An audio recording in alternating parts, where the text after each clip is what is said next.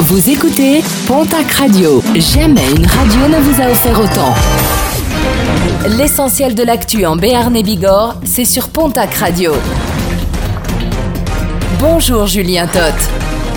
Bonjour, bonjour à tous. À la une ce mardi matin, ce coup de chaud pour les radars aux Pyrénéens.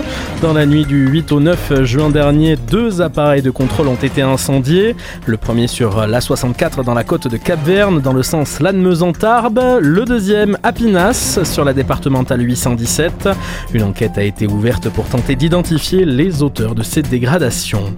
Dans le reste de l'actualité, nous parlons ce mardi de ce garçon qui, à bientôt 13 ans, braque déjà déjà un bureau de tabac. Les faits se sont déroulés samedi soir dans le magasin de la place Marcadieu de Tarbes. Le jeune homme aurait brandi un couteau en exigeant de se faire remettre la caisse, mais aurait été mis en fuite par l'arrivée de la gérante, armée d'une bombe lacrymogène. Âgé de seulement 12 ans, le jeune garçon aurait reconnu les faits, justifiant l'envie de s'acheter une console et une télévision.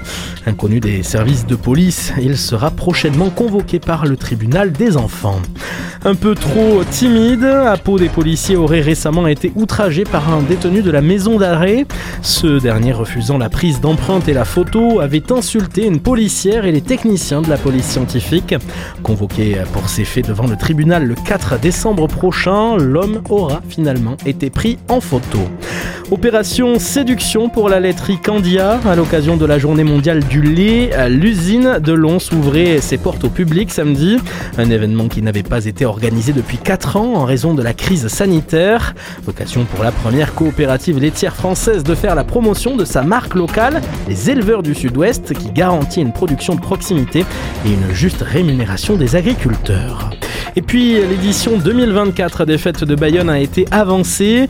Habituellement positionnée fin juillet, l'événement se déroulera finalement du 10 au 14 juillet 2024. En cause, les Jeux Olympiques de Paris ainsi que l'impossibilité de garantir une sécurité optimale aux dates initiales.